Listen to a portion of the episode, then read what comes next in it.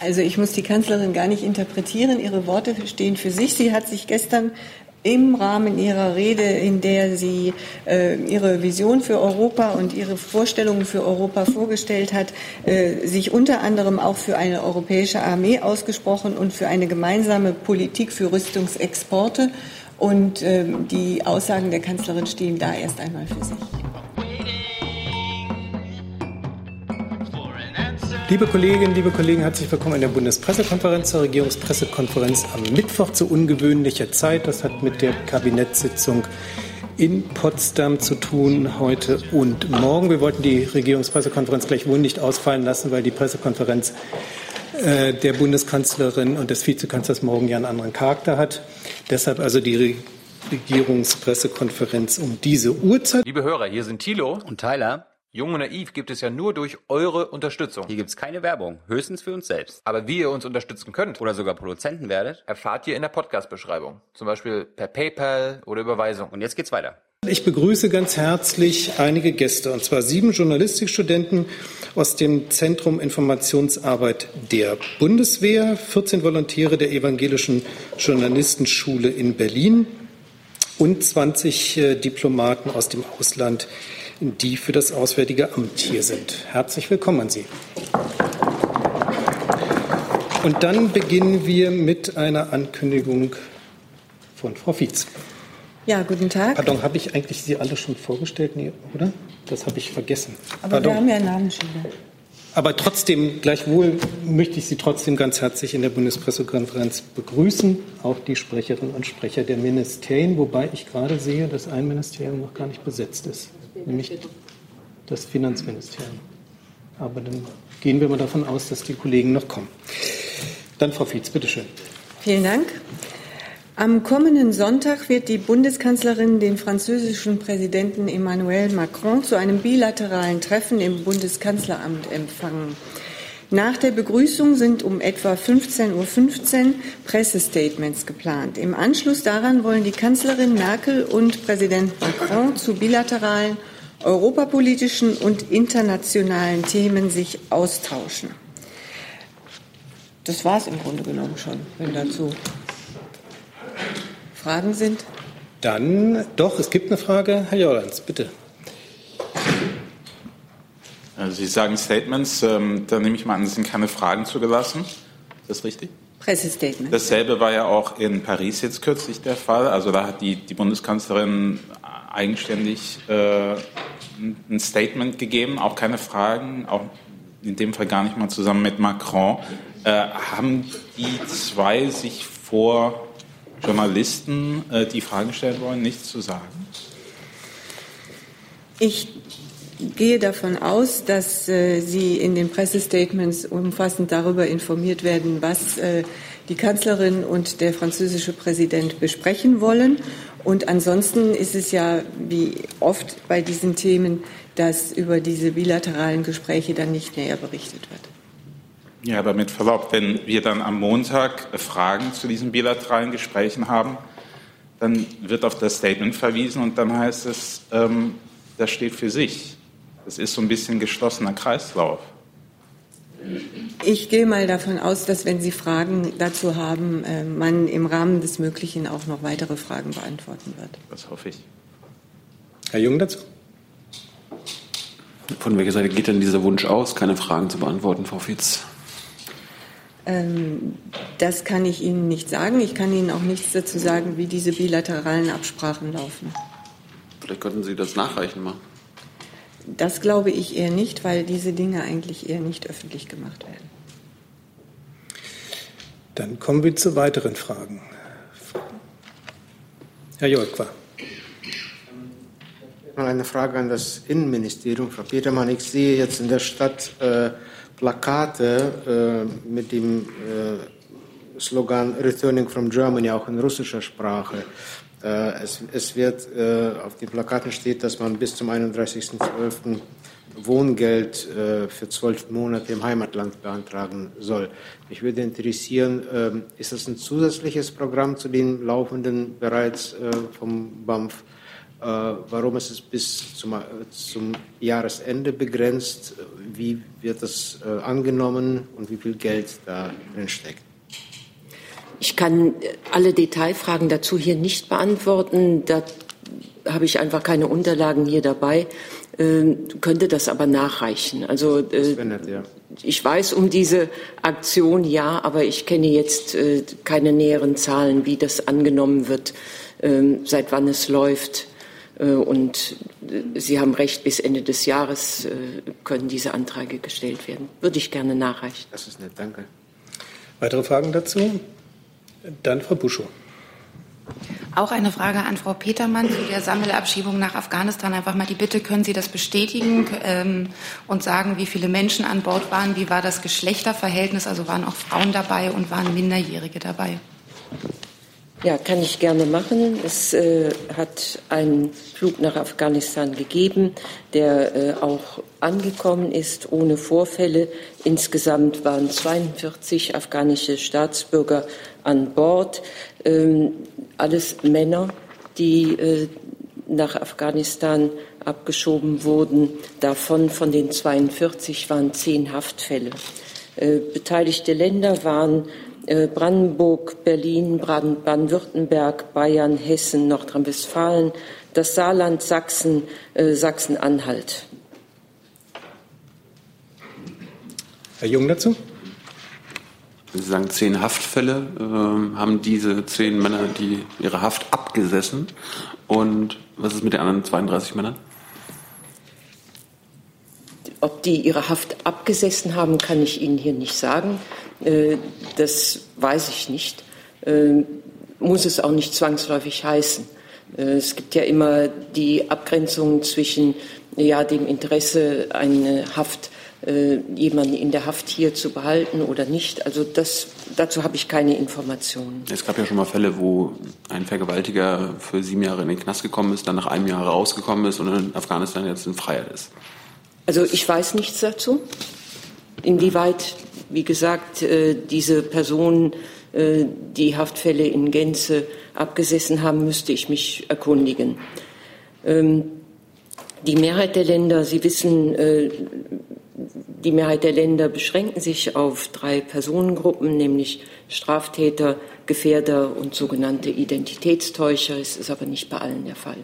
Und jetzt die 32, das waren jetzt keine Haftfälle, waren das aber trotzdem Straftäter, Identitätsverweigerer? Ich habe keine näheren Informationen dazu. Könnten wir die noch bekommen? Gegebenenfalls ja. Weitere Fragen dazu? Das ist nicht der Fall. Dann Herr Jordans mit dem neuen Thema. Ja, und zwar ähm, würde ich gerne ähm, Frau Fietz oder Frau ähm, Adebar äh, nach einer Reaktion auf, den offensichtlich, auf die offensichtlich beschlossene Vorlage zum, zur Brexit-Vereinbarung ähm, bitten. Also ich kann Ihnen dazu sagen, dass die Bundesregierung begrüßt natürlich jeglichen Fortschritt, der dazu führt, dass der Austritt Großbritanniens geregelt abläuft. Dies wäre vor allem im Interesse der betroffenen Bürgerinnen und Bürger und der Unternehmen. Äh, die Kommission, die EU-Kommission wird die Mitgliedstaaten heute Nachmittag über den Stand unterrichten. Danach müssen wir die Ergebnisse im Einzelnen bewerten. Wir müssen außerdem abwarten, wie sich die britische Regierung zu dem Ergebnis äußern wird. Wir wissen alle, der weitere Prozess zu einem Austrittsabkommen muss zügig voranschreiten, um die Ratifizierung rechtzeitig innerhalb der Frist von zwei Jahren, die uns der EU-Vertrag vorgibt, durchführen zu können. Das heißt, nach wie vor drängt die Zeit. Nachfrage. Sind Sie im Moment zuversichtlich, äh, jetzt wo es diese Vorlage gibt, dass, die, dass der Zeitplan eingehalten werden könnte? Wie gesagt, äh, wir müssen das Ergebnis äh, dann im Detail bewerten, wenn wir es kennen. Weitere Fragen? Herr Lange? Ja, vielleicht hat Frau Adelbar noch was dazu zu sagen, weil der, der Prozess auch im Auswärtigen Amt äh, maßgeblich aufgehängt war. Und äh, Frau Fietz wird sich das Kabinett dann morgen äh, mit diesem Thema befassen. Also wird es vielleicht auch eine Sitzung des sogenannten Brexit-Ausschusses dazu geben? Also kurz vorab, auf der Tagesordnung für das Kabinett morgen steht das Thema nicht. Äh, was den Brexit-Ausschuss anbelangt, äh, das sehe ich im Moment auch keine Terminierung. Falls das so sein sollte, würden wir Sie natürlich rechtzeitig informieren. Ja, also auch von unserer Seite, das ist natürlich, wie Frau Fietz sagte, ein Falls es eine Einigung gibt oder wesentliche Fortschritte zu verkünden sind, dann würden wir das sehr begrüßen, weil wir natürlich sehen, dass eine Einigung und ein geregelter Austritt im Interesse von uns allen ist und ein nicht geregelter Austritt eben erhebliche Konsequenzen für Großbritannien und auch für Europa hätte. Wie ist der Zeitplan? Ähm, heute 14 Uhr Ortszeit wird das britische Kabinett befasst und um 15 Uhr tagt in Brüssel der sogenannte Ausschuss der ständigen Vertreter. Da werden sich die Botschafter zusammensetzen und das wird der Moment sein, wo die Kommission, die ja die Verhandlungsführerin für uns EU 27 ist, uns informiert. Und danach ähm, werden wir im Lichte des, ähm, des Briefings, das wir heute bekommen, uns eine Meinung bilden und uns das anschauen und da noch eine genauere Bewertung abgeben können. Wie weit, wie schnell dann intern die Gremien, Brexit-Ausschuss oder die interne Beratung in der Regierung ähm, weitergeht, kann man heute Morgen noch nicht sagen. Aber natürlich ähm, wird das Thema sein. Weitere Fragen zum Brexit? Das ist nicht der Fall. Herr Jung mit dem neuen Thema. Ja, Thema Gaza und Israel. Frau Dabar, ich beziehe mich auf Ihr Statement von gestern. Brauchen Sie uns nicht, immer vortragen. Aber angesichts dessen würde ich gerne mal wissen, wie die Vorgänge aus Ihrer Sicht sich abgelaufen, also wie die abgelaufen sind die letzten Tage.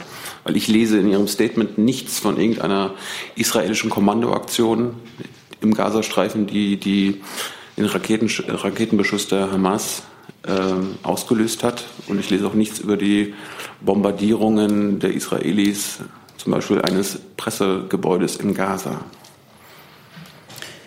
Das Statement ist gedacht, um eine Bewertung der Situation, wie sie sich zu dem gestrigen Zeitpunkt, als wir die Bewertung abgegeben haben, darstellt. Zu möglichen vorangegangenen äh, Schritten möchte ich mich Ihrer Bewertung und auch Bezeichnung und Wortwahl nicht unbedingt anschließen. Ähm, aber da gibt es auch keine Erkenntnisse, die wir als Bundesregierung haben, die ähm, da eine weitere Bewertung erlauben würden. Und in diesem Statement ging es einfach darum, jetzt in den Vordergrund zu stellen, dass wir, und das ist heute Morgen der Stand, die Feuerpause und die Waffenruhe äh, sehr begrüßen und dass wir hoffen, dass ähm, es nicht zu einer Gewalt, weiteren Gewalteskalation im Gazastreifen kommt. Und heute Morgen ist auch noch mal zu sagen, dass wir ähm, Ägypten da auch eine ganz maßgebliche Rolle beimessen, die sich sehr für diesen Waffenstillstand und die Vermittlung dieser Waffenruhe eingesetzt haben. Und das verdient auch unseren Dank und unsere Anerkennung. Und wir hoffen jetzt, dass eben mit einer weiter anhaltenden, ähm, mit einem weiter anhaltenden Schweigen der Waffen auf allen Seiten eine mögliche Rückkehr zu einem einigermaßen ähm, geordneten Leben in Gaza möglich ist und rufen alle Seiten auch dazu auf, diese Feuerpause weiter einzuhalten. Du sitzt. Ich bin jetzt ein bisschen verwirrt. Äh, erkennen Sie denn an, dass diese Gewaltspirale ausgelöst wurde durch eine israelische Spezialeinheit im Gaza? Wenn ja, was sagen Sie dazu und wie bewerten Sie die Bombardierungen der israelischen Luft, äh, der Luftwaffe eines Pressegebäudes in Gaza? Also ich mache mir Ihre Abfolge und Bezeichnung ähm, hier nicht zu eigen. Wir ähm, sagen zu dem Zeitpunkt das, wie wir, wie wir denken, dass die Situation sich am besten entspannen könnte. Und das haben wir gestern in dem Statement gesagt. Erkennen Sie an, dass es Bombardierungen gab und äh, dieses, diesen Einsatz dieser, dieser Spezialeinheit in Gaza? Ich glaube, ich habe gerade das gesagt, was ich dafür sagen möchte. Weitere Fragen zu diesem Thema? Nicht der Fall. Dann Herr Jolk mit einem neuen Thema nochmal. Ja, Frau Audebar, ich habe auch eine Frage an Sie. Und zwar, es geht jetzt um Ayub Titiev, den Menschenrechtsaktivisten, äh, der in Tschetschenien vor Gericht steht. Ähm, ich weiß, dass gestern im, unter den Zuschauern im Gerichtssaal auch ein Mitarbeiter der Botschaft, der deutschen Botschaft in Russland war, Lars Olberg. Mich würde interessieren, ähm, was er denn Ihnen berichtet hat äh, über diesen Prozess. Das habe ich ähm, nicht parat, ähm, würde ich Ihnen gerne nachreichen. Vielleicht melden mir das die Kollegen aber auch noch rein. Gibt es Fragen zu anderen Themen? Herr Lange.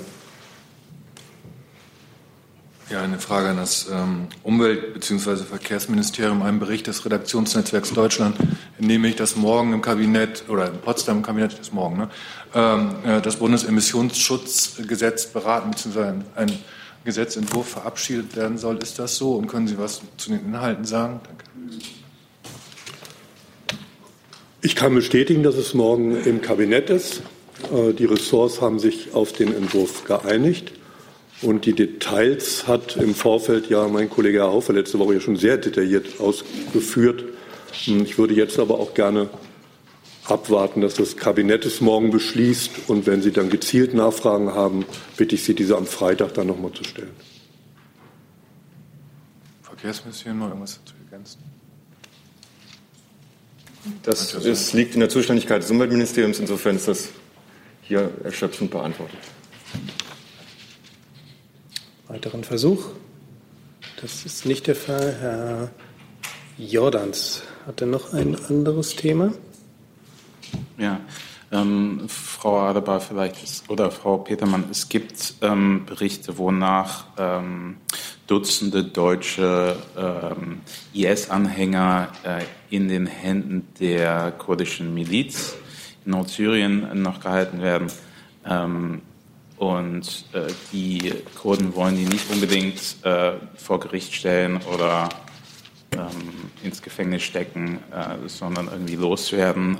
Gibt es da Gespräche mit irgendwelchen kurdischen Unterhändlern, was mit den 20, 30 Deutschen zu tun ist?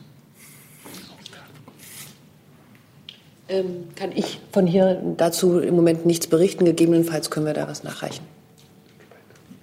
Ich kann bestätigen, ja, wir wissen, dass es eine hohe zweistellige Zahl an Haftfällen gibt äh, von Deutschen in, äh, in Syrien, Irak. Ähm, und dazu gibt es intensive Gespräche, äh, auch hier vor Ort, um die, die sich auch drehen um die Frage, wie geht man mit diesem Personenkreis um, äh, wenn sie hier in Deutschland sind. Eine, Nach eine Nachfrage. Ähm, mit wem sprechen Sie denn, wenn die in ähm, den Händen der äh, kurdischen Milizen sind? Müssen Sie da mit der syrischen Regierung sprechen? Dazu kann ich Ihnen hier nichts sagen, auf welcher Ebene die Gespräche stattfinden. Weitere Fragen dazu? Dann anderes Thema. Erstmal noch Herr Jung. Ja, Thema Jemen, Frau Adebar, da gab es gestern laut übereinstimmenden Medienberichten einen Angriff der Saudis, äh, einen Luftangriff auf einen Bus mit Flüchtlingen, wo mindestens sieben Menschen getötet wurden. Es herrscht ja aktuell eigentlich äh, ja, Waffenstillstand. Wie bewerten Sie denn den Angriff Ihrer Partner? Also wir sind ähm, da, dazu haben wir letzte, letzte, letzte BPK, glaube ich, auch schon. Das war gestern gerade. Zu dem Angriff nicht, aber zu, dieser, zu der Frage, wie ist die Situation im Jemen. Ähm, da ist es nach wie vor so, dass wir die Kämpfe um Hudeida sehen. Wir hatten jetzt diesen Vorfall und dass wir ähm, sehr dafür sind. Ähm, der britische Außenminister Hunt war in der Region und der UN-Sondergesandte Griffiths ähm, ist dabei, sehr stark zu versuchen, eine Waffenruhe auszuhandeln, die offenbar ja noch nicht existiert, denn sonst würden wir diese Kämpfe in Hudeida nicht sehen. Wir haben jetzt Berichte von informellen Gruppen, die sich darauf geeinigt hätten. Da muss man sehen, wie, wie lange das hält und wie belastbar das ist. Also wir sind nach wie vor dafür, dass jetzt, ein, dass jetzt schnell die Gespräche weitergeführt werden, wir in Richtung einer politischen Lösung gehen. Wir stimmen uns eng mit unseren britischen Partnern ab und Herr Maas hat auch mit Herrn Hunt vor seiner Reise in die ähm, Region gesprochen.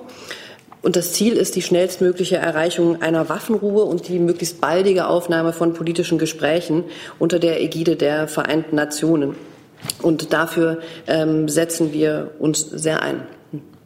Wie bewerten Sie in dem Zusammenhang dann die erfolgten Luftangriffe der Saudis? Ist das hilfreich äh, in, in Sachen Friedensbemühungen? Hilfreich ist das Schweigen der Waffen und das, eine, das Erreichen einer haltbaren Waffenruhe und das, der Einstieg in einen politischen Prozess. Und dafür setzen wir uns ein. Weitere Fragen dazu? Dazu, Herr Jordans? Okay. Also es geht um die Saudis. Ähm, Frau Adebar, es hat ja einen Vorstoß gegeben, äh, ich glaube auch unterstützt von Deutschland, eine gemeinsame Linie zu finden in Europa bezüglich Waffenlieferungen an die Saudis. Hat man da irgendwie Fortschritte gemacht? Also ich denke, unsere deutsche Linie ist ähm, bekannt und ähm, der Außenminister hat sich kürzlich auch in einem Interview geäußert und da auch noch mal gesagt, dass jedes Land diese Entscheidung eben auch bei sich äh, treffen muss. Ich kann jetzt keinen ähm, klein ziselierten Stand zu europäischen Gesprächen berichten. Ich weiß nicht, ob das Wirtschaftsministerium da was, ähm, was hat. Äh, ich kann nicht viel ergänzen. Es gibt ja diese Co-Arm-Gruppe auf europäischer Ebene. Ähm, die ähm, haben das aufgrund der deutschen Initiative jetzt auch zum Thema gehabt, um eben zu beginnen, mit unseren europäischen Partnern darüber zu sprechen, wie wir damit umgehen. Das sind aber wahrscheinlich Prozesse und Gespräche, die ein bisschen länger dauern werden. Dazu, Herr Jung? Frau Adebar, Frau Fietz, hat die Bundesregierung schon mehr Informationen im Fall Khashoggi? Da gibt es ja jetzt die letzten Tage Berichte über Transkripte und Tonaufnahmen von Anrufen an, in das, an das saudische Königshaus, dass die Tat begangen wurde. Also ich kann Ihnen da keinen neuen Stand mitteilen zu dem, was wir am Wochenende bereits kommuniziert haben, dass es einen nachrichtendienstlichen Austausch gab und dass wir dazu natürlich nur den zuständigen Gremien des Bundestages berichten. Gibt es basierend auf dem nachrichtendienstlichen Austausch schon Konsequenzen? Schöner Versuch, Herr Jung, aber ich kann Ihnen leider nicht mehr dazu sagen. Weitere, weitere Fragen dazu? Das ist nicht der Fall. Dann Frau Petermann noch.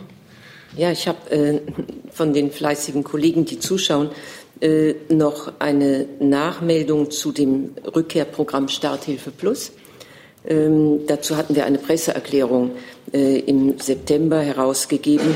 Äh, dieses äh, Starthilfe Plus gilt ab dem 15. September äh, um eine neue dreimonatige Aktion, also von dem 15. September bis Ende des Jahres äh, Dein Land, deine Zukunft jetzt, die darauf gerichtet ist, Rückkehrern durch einen zwölfmonatigen Wohnkostenzuschuss eine nachhaltige Rückkehr zu ermöglichen. Äh, das geht bis Ende Dezember, wie gesagt. Äh, und die Wohnkosten im Herkunftsland werden bis zu 3000 Euro gewährt. Familien können auch Sachleistungen äh, erhalten, zum Beispiel für Miete, Bau, Renovierungsarbeiten oder Grundausstattung, Küche, Bad. Ähm, dazu Einzelpersonen bekommen bis zu 1000 Euro. Ähm, das im Wesentlichen hierzu. Mhm. Herzlichen Dank. Das bezog sich auf die Frage von Anja Rückwach. Mhm. Jetzt noch eine Nachfrage? Bitte. Haben Ihre Kollegen vielleicht auch mitgeteilt, wie das Programm angenommen wird? Gibt es viel? Äh, nein. Oder?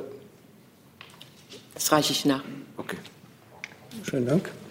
Ich hätte auch noch eine Nachreichung. Bitte. Ähm, auch für Sie. Also es ist richtig, dass ähm, der Prozess gestern ähm, stattgefunden hat und ein Mitarbeiter der Botschaft den Prozess beobachtet hat. Es war nicht das erste Mal, dass wir da waren, sondern wir beobachten den Prozess regelmäßig und zwar gemeinsam mit den EU-Botschaften, die vor Ort sind. Und ähm, wir fordern nach wie vor, dass es einen fairen Prozess und zwar nach rechtsstaatlichen Standards gibt. Das hat auch, wenn Sie zurückdenken, Außenminister Maas anlässlich des Václav-Havel-Preises gefordert und wir machen diese Haltung der russischen Regierung auch immer wieder deutlich. Dazu dann? Da muss ich ja nachhaken. Äh, was hat denn der ähm, Herr Olberg oder, okay, die Namen ist ja nicht so wichtig, ähm, berichtet? War denn jetzt äh, konkret an diesem Tag der Prozess nach seiner Einschätzung, äh, was fordern Sie äh, gerecht und äh, also die rechtsstaatlichen Prinzipien entsprechend oder eben nicht? Die Einschätzung nach dem Prozess war so, dass wir weiter auf, äh, darauf dringen, dass der Prozess so sein sollte. Gibt es weitere Nachfragen zu den Nachlieferungen? Erstmal nicht. Dann Herr Jung noch mit einem anderen Thema. Ja, aber auch Prozessbeginne. Äh, Frau Adebar, in der Türkei beginnt heute in Edirne ein Prozess wegen Terrorvorwürfen gegen eine deutsch-kurdische Sängerin, Husan Kane. Ähm, wird also zählte die auch immer schon zu den fünf Deutsch, äh, deutschen Inhaftierten?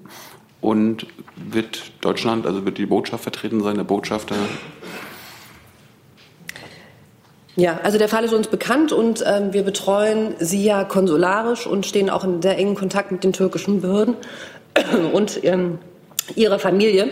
Das Generalkonsulat wird heute den Prozess ähm, beobachten und im Gerichtssaal anwesend sein. Ähm, zur Frage, wie wir Haftfälle einstufen, das ist immer Gegenstand einer fortlaufenden Prüfung und ähm, aus Rücksicht auf ähm, Persönlichkeitsrechte der Betroffenen äußern wir von uns aus hier aktiv ähm, nicht dazu, wie wir welchen Fall ähm, im Detail bewerten. Aber ich war, ich war im offenen Stand, wenn es um Terrorismusvorwürfe gegen Deutsche ging, dann zählten Sie das zu politischen Gefangenen. Gehört die, diese deutsch-kurdische Sängerin zu den fünf, die, die Sie uns immer genannt haben, die letzten Wochen? Wie gesagt, ähm, wir äußern uns zu einer Einzeleinstufung von ähm, Fällen von diesem Podium aus hier nicht zu einer Einzelbewertung, welche Kategorisierung wir das. Aber das ist ja zum ersten Mal. Also ist, sind an den Terrorismusvorwürfen jetzt was dran? Oder warum, warum unterscheidet sich das jetzt? Ich habe, glaube ich, ähm, zu diesem Fall das gesagt, was ich ähm, hier heute sagen kann. Weitere Fragen dazu? Themen, äh, Fragen zu anderen Themen? Dann habe ich noch auf meiner Liste Frau Steffen. Ach so, pardon. Ja, Sie habe ich übersehen, richtig. Und danach Frau Steffen. Klein. Volker Schwenk, AD Hauptstadtstudio. Ähm, die Kanzlerin wird ja am Freitag nach Chemnitz fahren. Dazu hätte ich gerne gewusst, was ist ihr denn wichtig bei diesem Besuch in Chemnitz? Warum fährt sie erst jetzt? Und wird sie auch das Gespräch mit Demonstranten suchen? Vielen Dank. Also die Kanzlerin, der Kanzlerin ist daran gelegen, sich intensiv mit ähm, den Menschen in Chemnitz auszutauschen. Und äh, sie wird fünf Stunden dort sein. Und deshalb ähm, war es jetzt, ähm, brauchte es einige Zeit, um einen so umfassenden Termin ähm, in den Terminplan einbauen zu können. Ähm, ich hatte hier an dieser Stelle am vergangenen Freitag schon mitgeteilt, wie das Programm im Großen und Ganzen aussieht. Ähm, äh, die äh, Kanzlerin wird zunächst auf Einladung des Basketballvereins Niners Chemnitz e.V. am Rande eines Trainings von zwei Jugendmannschaften mit der Vereinsführung, mit Trainern und Spielern über Werte und Miteinander im Vereinsleben der Niners sich austauschen. Anschließend wird die Bundeskanzlerin ein Gespräch mit Vertreterinnen und Vertretern aus verschiedenen Bereichen des städtischen Lebens in Chemnitz führen. An diesem Gespräch werden auch der sächsische Ministerpräsident Kretschmer und die Chemnitzer Oberbürgermeisterin Frau Ludwig teilnehmen. Und später an diesem Tag wird die Kanzlerin auch noch auf Einladung der freien Presse an einer Leserdebatte der Zeitung teilnehmen. Dabei wird sie mit Bürgerinnen und Bürgern aus Chemnitz und der Region diskutieren.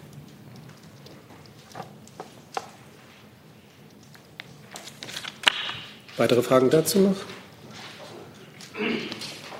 Dann Herr Lang nochmal. Ich hätte gerne nochmal Frau, Frau Vize noch das Verteidigungsministerium, Herr Flussdorf, gefragt zur Rede der Kanzlerin gestern in Straßburg und zu ihrem Vorstoß, was eine europäische Armee angeht.